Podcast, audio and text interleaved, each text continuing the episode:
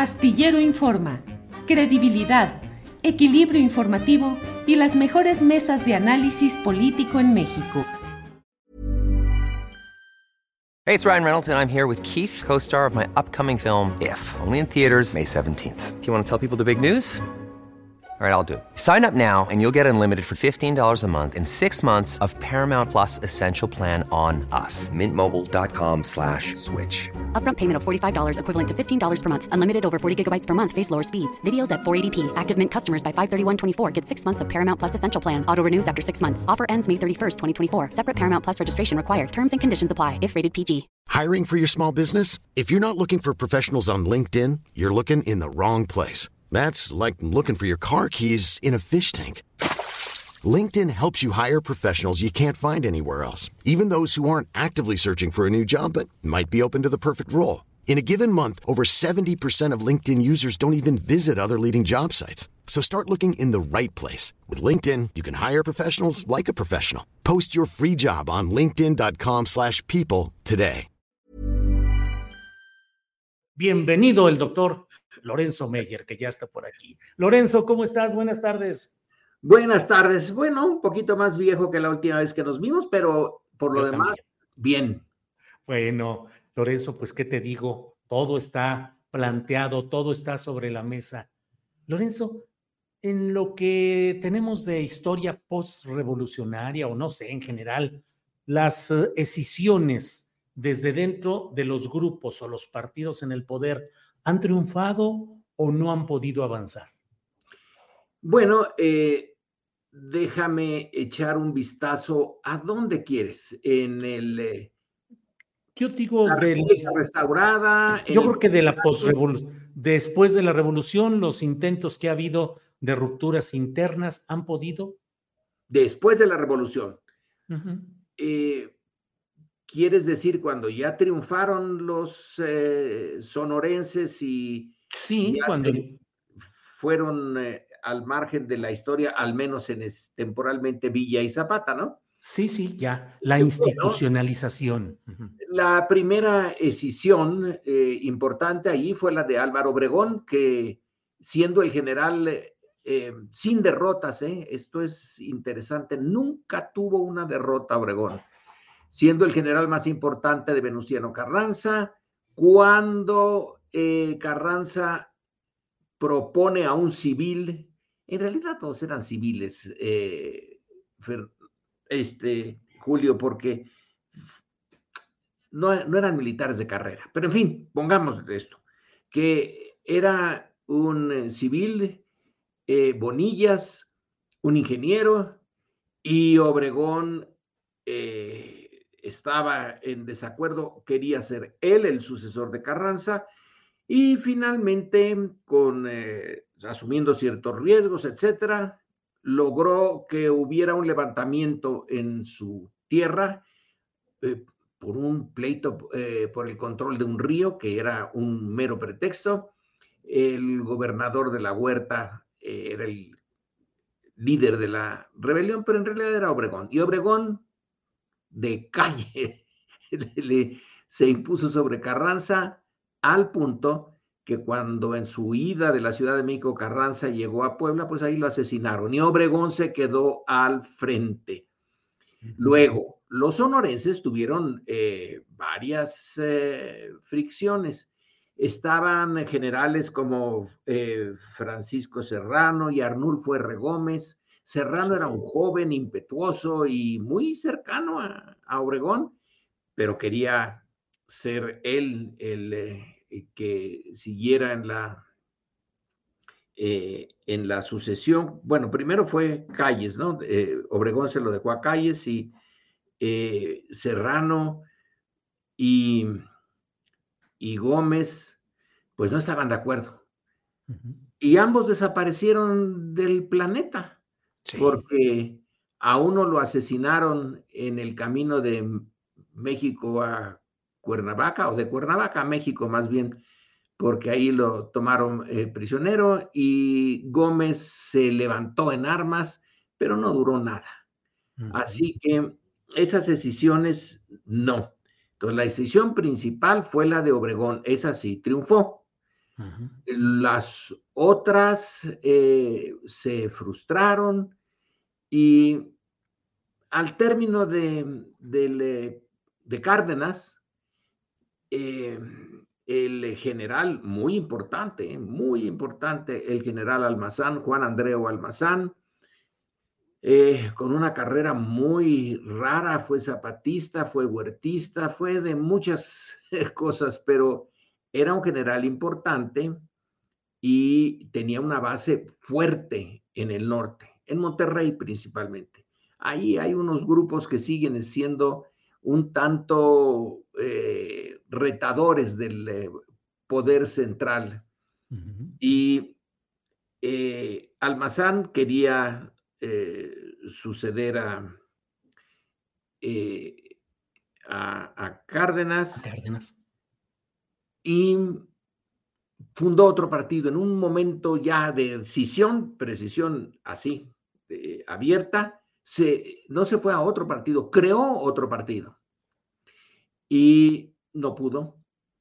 Eh, pensó algunos de sus colaboradores o de sus simpatizantes pensaron en la rebelión y se empezó a hacer una, eh, un movimiento, unos preparativos para la rebelión armada. Eh, no llegó muy lejos, aunque sí hubo, hubo choques en el norte, pequeños, pero sí los hubo. Eh, y al final, con una decisión que ha vuelto a estar presente, eh, y la mencionó López Obrador, dijo, eh, Cárdenas no apoyó al sucesor lógico. Pensemos en esta, la que estamos eh, tratando ahora. Aquí, Claudia, sí es la sucesión lógica, es de la misma corriente política y, y el mismo proyecto del López Obrador. Pero Cárdenas no pudo y por lo tanto propuso a alguien que no era realmente eh, afín al proyecto cardenista, evitó que Almazán eh, pudiera llegar al poder, pero a un costo alto. Eh, desvirtuó el cardenismo y ya no volvió a revivir nunca. Mm. Otra decisión, pues ya menos importante, fue la de Ezequiel Padilla, que, eh, digamos, le puso un, un problema a Miguel Alemán. Ezequiel Padilla tenía como, no, no, eh, como, digamos, bandera, el que había sido muy cercano a Estados Unidos durante la Segunda Guerra Mundial. Y el gobierno de Washington, vía su embajador, ¿eh? que es interesante, el embajador directamente hizo saber que él, eh, que su gobierno estaba interesado en que no fuera Miguel Alemán el sucesor de Ávila Camacho, sino Ezequiel Padilla, el cercano a los Estados Unidos. Bueno, aquí la maniobra fue muy, eh, muy exitosa. Miguel Alemán pidió una reunión con el embajador. El embajador no quiso recibirlo, pero lo recibió su segundo. El embajador que, que salió a Estados Unidos y logró que no se viera como un desaire, sino que su segundo eh, recibiera a Miguel Alemán. Y Miguel Alemán ahí se comprometió abiertamente con poner fin a todos los remanentes del cardenismo.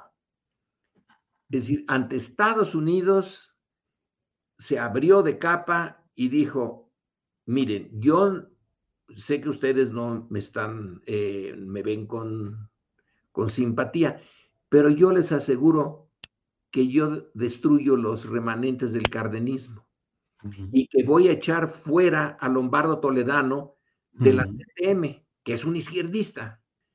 Eh, y en efecto eran los principios de la Guerra Fría. Claro y Estados Unidos ya estaba listo, bueno, estaban todos más o menos ya metidos en el ajo. Claro, la Guerra Fría más bien queda claramente en 1947. Esto es un poquitito antes, pero ya estaba, ya estaba.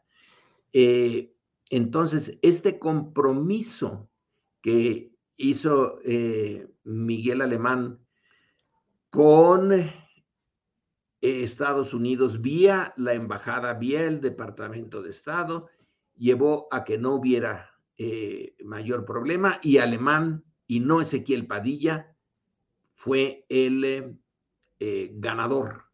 Entonces, se puede decir que México se impuso, pese a que Estados Unidos quería otra persona, se quedó Miguel Alemán, pero el precio sí, sí se pagó. Eh, y luego, eh, ¿cuáles otras decisiones ha habido después de que eh, Ruiz Cortines metió en cintura a por lo menos tres grandes, digamos, caciques locales? Uno de ellos era Gonzalo N. Santos.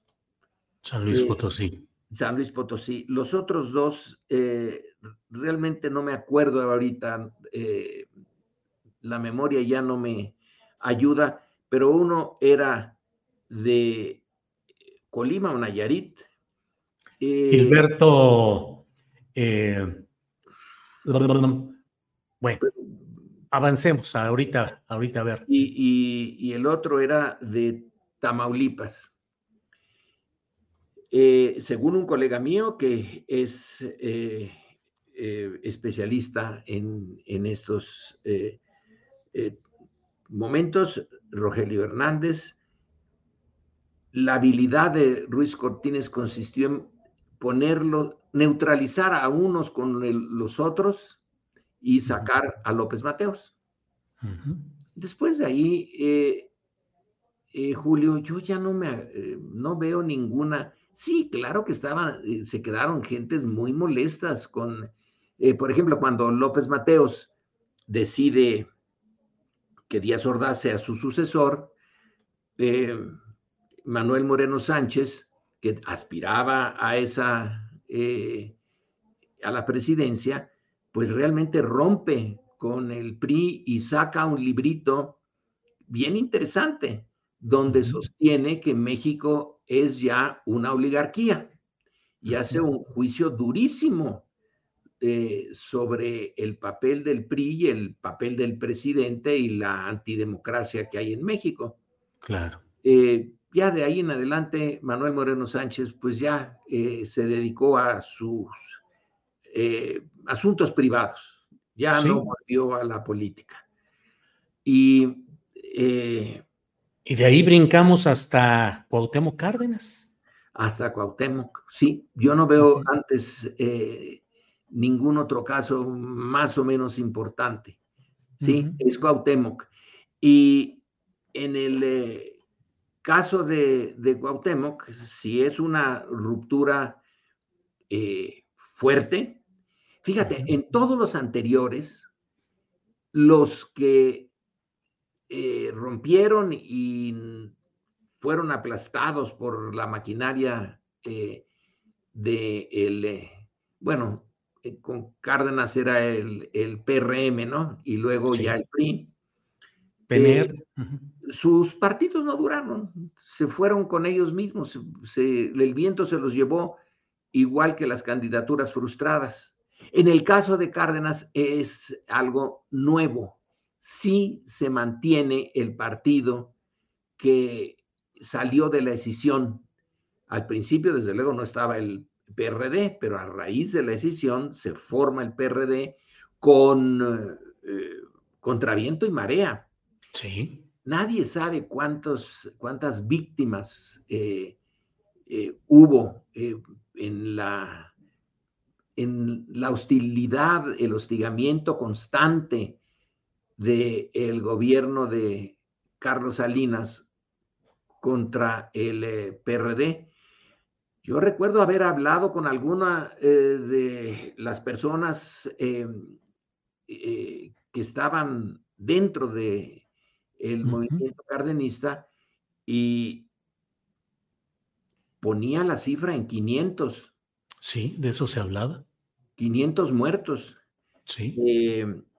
la matanza de Aguas Blancas es parte de eso, ¿no es verdad? Sí, sí. Se hace en Guerrero eh, por eh, Rubén Figueroa, hijo. entonces, sí, fue, fue difícil. Claro. ese PRD sí es una decisión. Hay muchos antiguos priistas en él, pero también hay gentes de la izquierda que venían de partidos más pequeños, del Partido Comunista, del partido de Berto Castillo, y es una amalgama, ¿no? Que no claro. bien nunca. Oye, eh, Lorenzo, pues este recorrido que hacemos nos muestra que finalmente las disidencias desde el propio flanco de los grupos en el poder no han avanzado y obviamente lo planteo a la luz de lo que está pasando con Marcelo Ebrard. Pues ¿Ves que esa situación de Marcelo pueda prosperar en convertirse en un líder de una nueva oposición, en uh, optar por convertirse en um, un eficaz contrincante de la 4T? Eh, va a estar difícil. Eh, me parece, y hay que darle crédito eh, a, a, quien se lo merece, Jorge Cepeda Patterson hoy publica un artículo que me parece muy atinado. La posibilidad de que una decisión se convierta en algo sustantivo importante que rete a fondo eh, a los partidos ya establecidos, en particular al partido del gobierno, él dice, requiere situaciones de crisis dentro del partido gobernante y dentro de la estructura de gobierno de ese partido. Una crisis económica el, eh, eh, es la primera que, que, saca, ¿no? Y no hay crisis económica. Eh, en eh, México ahora, ¿no? Estamos creciendo, claro que no crecemos al histórico 6% de mediados de siglo pasado, pero bueno, el 3 punto y tantos ya es algo comparado con lo mal que estuvimos eh, antes. Entonces, una situación de, de falla, de crítica, que las sienta la gente, en el pasado, bueno, eh, el voto contaba muy poco, pero ahora sí cuenta. Ya estamos en una situación en que los votos sí cuentan, que se pueden manipular, que, se, que puede haber eh, fraudes y que se puede meter dinero eh, sucio debajo de la mesa de, de, los partidos. Todo eso puede volver a ser. Pero el voto cuenta. Y el eh, ambiente es, eh, pone, se peda otro, eh, otro factor, que el presidente saliente sea realmente muy desagradable a la opinión pública.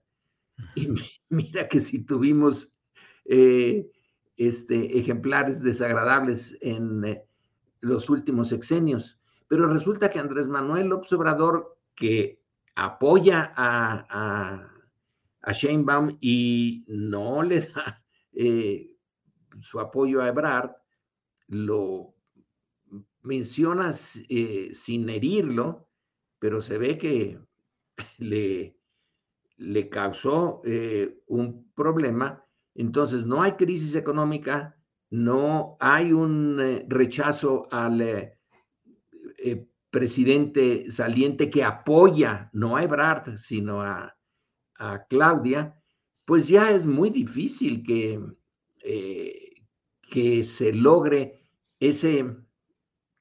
La decisión significa una de dos, que el partido en el que tú estuviste realmente no es eh, un gran partido y que tiene contradicciones internas y que es traicionero y eh, deja de lado sus principios, etcétera o tú de repente dejas de lado tus principios y eh, vas a buscar eh, en otro lado. ¿Dónde puede encontrarlo Marcelo? I'm Sandra, and I'm just the professional your small business was looking for. But you didn't hire me because you didn't use LinkedIn jobs. LinkedIn has professionals you can't find anywhere else, including those who aren't actively looking for a new job, but might be open to the perfect role, like me. In a given month, over 70% of LinkedIn users don't visit other leading job sites. So if you're not looking on LinkedIn, you'll miss out on great candidates like Sandra. Start hiring professionals like a professional. Post your free job on linkedin.com/people today. Hey, it's Ryan Reynolds, and I'm here with Keith, co star of my upcoming film, If, only in theaters, May 17th. Do you want to tell people the big news? All right, I'll do it. Sign up now and you'll get unlimited for $15 a month in six months of Paramount Plus Essential Plan on us. Mintmobile.com slash switch. Upfront payment of $45 equivalent to $15 per month. Unlimited over 40 gigabytes per month. Face lower speeds. Videos at 480p. Active Mint customers by 531.24 get six months of Paramount Plus Essential Plan. Auto renews after six months. Offer ends May 31st, 2024. Separate Paramount Plus registration required. Terms and conditions apply if rated PG. Que ha mostrado que es un funcionario eh, eficiente. Nadie le puede negar su papel durante la pandemia. Eh, pero ¿a dónde se puede ir? Se especula, ¿no? Bueno, pues a Movimiento Ciudadano o a crear un partido eh, nuevo. Eh, es un trabajo bien difícil y arduo. Lo pudo hacer Andrés Manuel y a lo largo de mucho tiempo. No fue una tarea de un año a otro. Es con esta, el pluripartidismo que hay ahora ya no es tan eh, eh, claro como en el caso de Cuauhtémoc, cuando pues el PAN era un partido eh, testimonial, era la oposición leal al PRI, y, pero no tenía entonces la fuerza que llegó a tener después recogería eh, el PAN a Ebrard, que si ya tiene a Xochitl, el Movimiento Ciudadano, o crearía uno nuevo. Hay que, hay que reconocerle que Ebrard ya intentó crear un partido nuevo al lado de Manuel Camacho. Algo, eh, ¿cómo se llamaba? Eh, el Partido del Centro Democrático. Centro Democrático, exactamente. Eh, pues no, ya, eh, ya está casi copado el espacio de, para nuevos partidos. No que no se pueda intentar y que a lo mejor eh, podría en otras circunstancias tener éxito, pero está como muy reducido ya el espacio para un nuevo partido. Sí, ahora Lorenzo, em, son varios los... Eh, elementos que en este esquema convergen y uno de ellos es el recuerdo de lo que pasó en 1994 con eh, el enojo y el distanciamiento de Manuel Camacho Solís respecto a Carlos Salinas de Gortari, dado que Manuel Camacho Solís se consideraba el candidato natural que debería dejar Carlos Salinas, no fue así y dejó al joven, al hijo político de Carlos Salinas, que lo había ido conduciendo y preparando, presidente nacional del PRI, luego secretario de Desarrollo Social, y entonces se dio un eh, enturbiamiento de la vida pública nacional con una serie de factores en los cuales se decía que Salinas impulsaba al propio Manuel Camacho para que le jugara las contras internas a Luis Donaldo Colosio. Y luego viene toda la etapa del levantamiento zapatista, la comisión de paz, pero siempre hubo ese proceso en el cual Camacho le jugaba las contras al candidato oficial del partido en el poder. Ahora se habla de que mm, eh, Marcelo Ebrard estaría repitiendo el mismo esquema de Camacho Solís. ¿Qué opinas? ¿Qué recuerdas de aquellos eh, momentos aplicable al momento actual? Pues que la situación, el entorno en que tratar de aplicar esa eh, receta otra vez, el entorno es distinto, eh, es muy distinto. Salinas no pudo nunca afirmar que su elección fue limpia, siempre tuvo ese problema de de fondo de la legitimidad, eh, tuvo que enfrentar al eh, cardenismo, del neocardenismo del cual ya hablamos, y lo hizo de una manera eh, dura. es cierto que tenía un, un movimiento político que él, eh, él mismo creó, pero no se deslindó nunca del PRI. Se suponía que podía haber creado un partido distinto Salinas. que era el, de la solidaridad. Solidaridad. Pero eh, en realidad no le dio muchas bases sociales. Solidaridad eh, sí gastó una buena cantidad de dinero, pero no pegó como está siendo el caso, porque las encuestas así lo dicen, con estos programas de, de, la cuarta transformación y el, eh, el papel de, de, Manuel Camacho fue, eh, bueno, pues sí, él era el, heredero. Eh, había estado con Salinas desde jovencitos, habían creado una organización ante notario, una, un grupo político y eh, Camacho ayudó mucho en el 88 cuando la sombra del fraude cayó sobre eh, Salinas y, el, eh, y su grupo. Camacho se movió ahí, estuvo, fue de una lealtad absoluta. Ebrar no viene de, una larga liga con eh, con Andrés Manuel.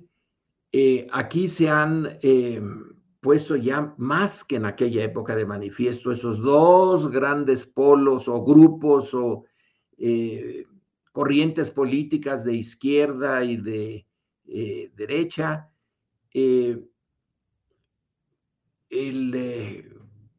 La candidato que, o candidata que finalmente se propuso ayer, tiene una eh, línea, pues, eh, recta en relación a su eh, militancia a la izquierda y en relación a su relación con,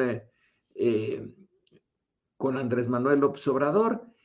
Entonces, tratar de jugar el papel de Camacho allí es que Ebrard nunca fue el, nunca tuvo la posibilidad que sí tuvo Camacho con eh, Salinas, de que había sido casi su hermano político desde el principio y había estado en las duras y las maduras y le había servido muy bien y de repente le salen con que no, con que siempre no. En el caso de Ebrard, no es esa la relación eh, estrecha, etcétera, es entre Sheinbaum y eh, Andrés Manuel, que eh, hubiera tenido, eh, pensado que tenía posibilidades, pues sí, es, es efectivamente una posibilidad, pero si hubiera, por alguna razón, hubiera fallado Claudia, si lo del metro, por ejemplo, se convierte en un tremendo escándalo y no se apaga el fuego y queda muy mal, bueno, pues sí, ahí estaba eh, la posibilidad de Ebrard, pero no ocurrió así. Eh, eh, la furia de Camacho es que no habiendo cometido él ningún error desde la óptica de Salinas, lo elimina para poner a alguien que no tiene peso por sí mismo, sino que iba a tener que eh, lo que tú estabas hablando con Sabina Berman hace rato, la posibilidad de un poder tras el trono que sería Salinas. Pero eh, en este caso, eh, yo no lo veo así. El, el, la posibilidad de un calles otra vez de un maximato, como tú se lo eh, presentaste o preguntaste o lo propusiste a Sabina, eh, fíjate cuánto tiempo duró ese, eh, esa posibilidad una vez que tomó las riendas del poder Cárdenas, que realmente ya fue presidente, duró unos meses. El maximato dura lo que le toleraron Portes Gil, Ortiz Rubio y Abelardo Rodríguez a, eh, eh, calles, pero en cuanto se sintió en control del aparato político, bueno, no duró nada. El, eh, em, tener un, un, maximato ahora es, eh, es absurdo, ya no, ya no tiene, eso fue un producto histórico que en el momento en que se estaba creando un nuevo, una nueva estructura política y que el ejército tenía un papel fundamental en esto. Y Cárdenas controló al ejército desde la presidencia y listo, se acabó. No, no veo eh, esa posibilidad. Bien, Lorenzo, eh, pues vamos entrando ya en la parte final de esta plática. Te agradecemos mucho, como siempre, tu amabilidad y tu tiempo, tu sapiencia. Y cierro pidiéndote que nos digas ¿cuáles crees que van a ser los retos de Claudia Sheinbaum si es que ella, tanto en su campaña que viene como en caso de que ganara la presidencia de la República? Hay señalamientos, lo hemos hablado aquí, la política necesita alianzas, siempre hay frentes amplios en los que se incorporan frentes, grupos indeseables, pero con cierto peso para ir construyendo mayorías y ganar las elecciones. Pero desde ahora hay la advertencia o el señalamiento de que está incorporando demasiados grupos eh, panistas, calderonistas, priistas, ¿qué tanto mm, eh, esperaremos, qué tanto desearíamos que hubiera en este lapso de eh, Claudia como candidata y qué sería importante que hiciera sustancialmente de llegar a la presidencia de la República? De llegar a la presidencia.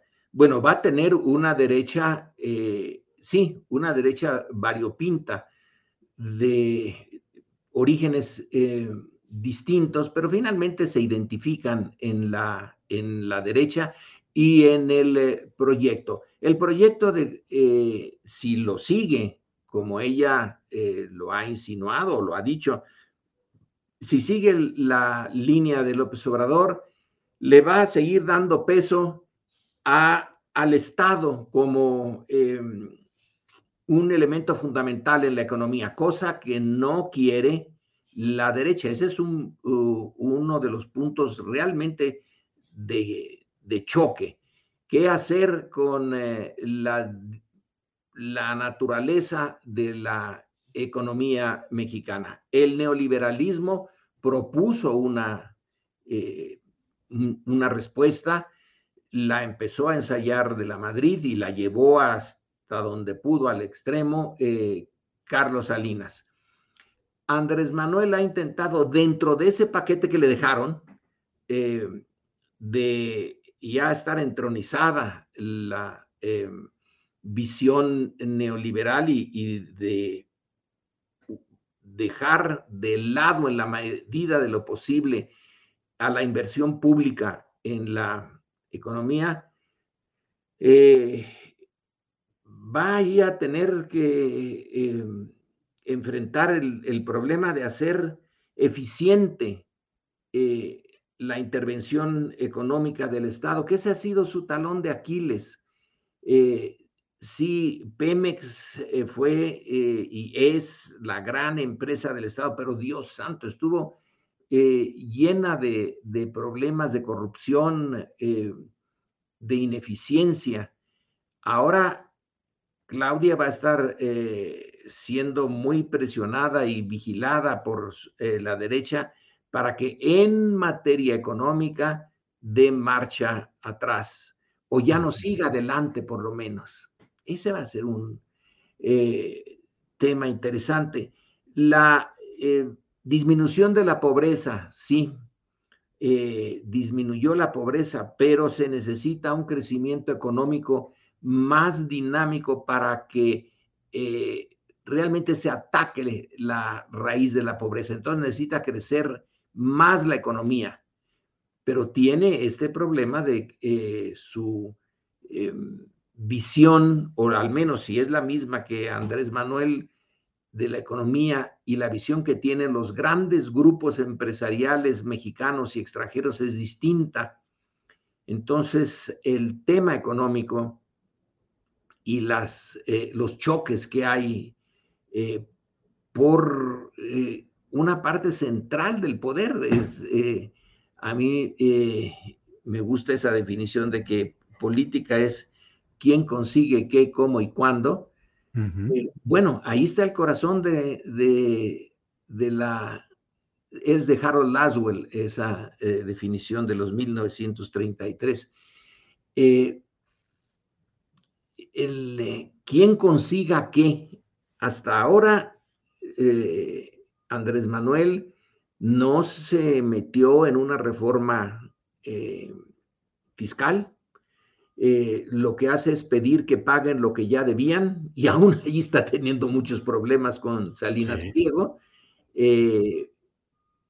pero una reforma fiscal que dé al Estado más recursos para enfrentar ese reto que eh, significa poner a la economía de tal manera que sirva a los intereses, no exclusivamente, porque eso ya es imposible, pero sí sirva a los intereses de las clases menos favorecidas, que haya recursos para hacer el sistema de salud que se quiere, ese sistema en que todos podamos ir a un eh, hospital sabiendo que está bien atendido, que están los médicos, que están las medicinas y que no lo van a dejar a uno allí en la calle esperando, eh, tirado en...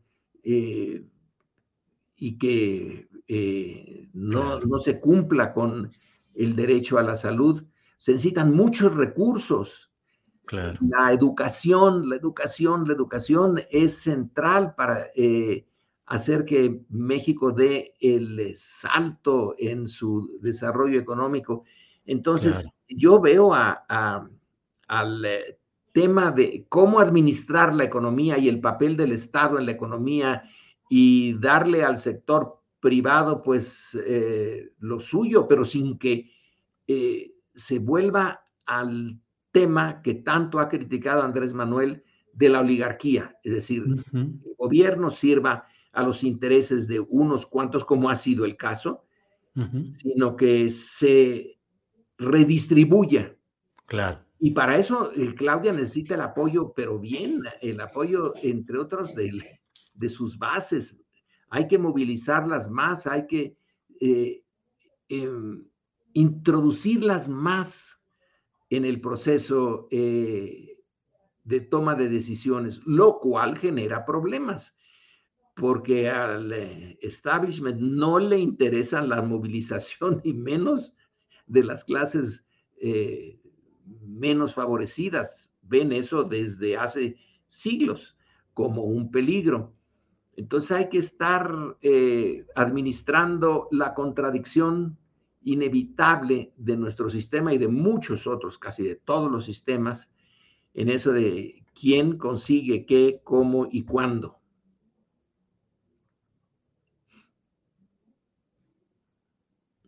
Como siempre, Lorenzo, muchas gracias por la posibilidad de platicar, de analizar y bueno, ya eh, retiro mi banquito de estar escuchando la cátedra del doctor Lorenzo Meyer y ya me siento adecuadamente en mi silla de conductor. Lorenzo, como siempre, muchas gracias y ahí seguimos en la platicadera.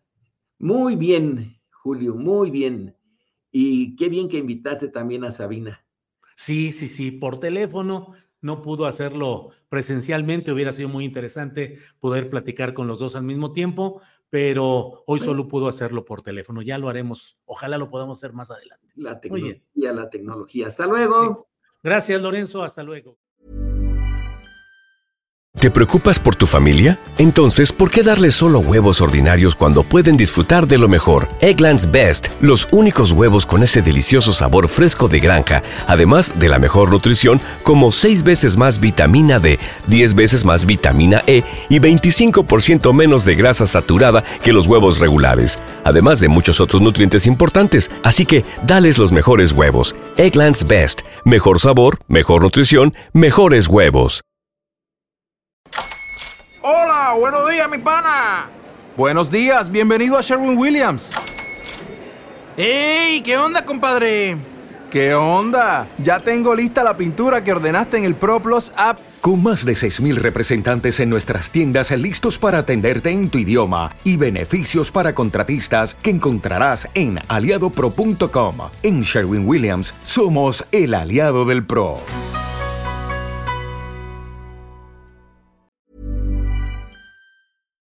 Para que te enteres del próximo noticiero, suscríbete y dale follow en Apple, Spotify, Amazon Music, Google o donde sea que escuches podcast. Te invitamos a visitar nuestra página julioastillero.com.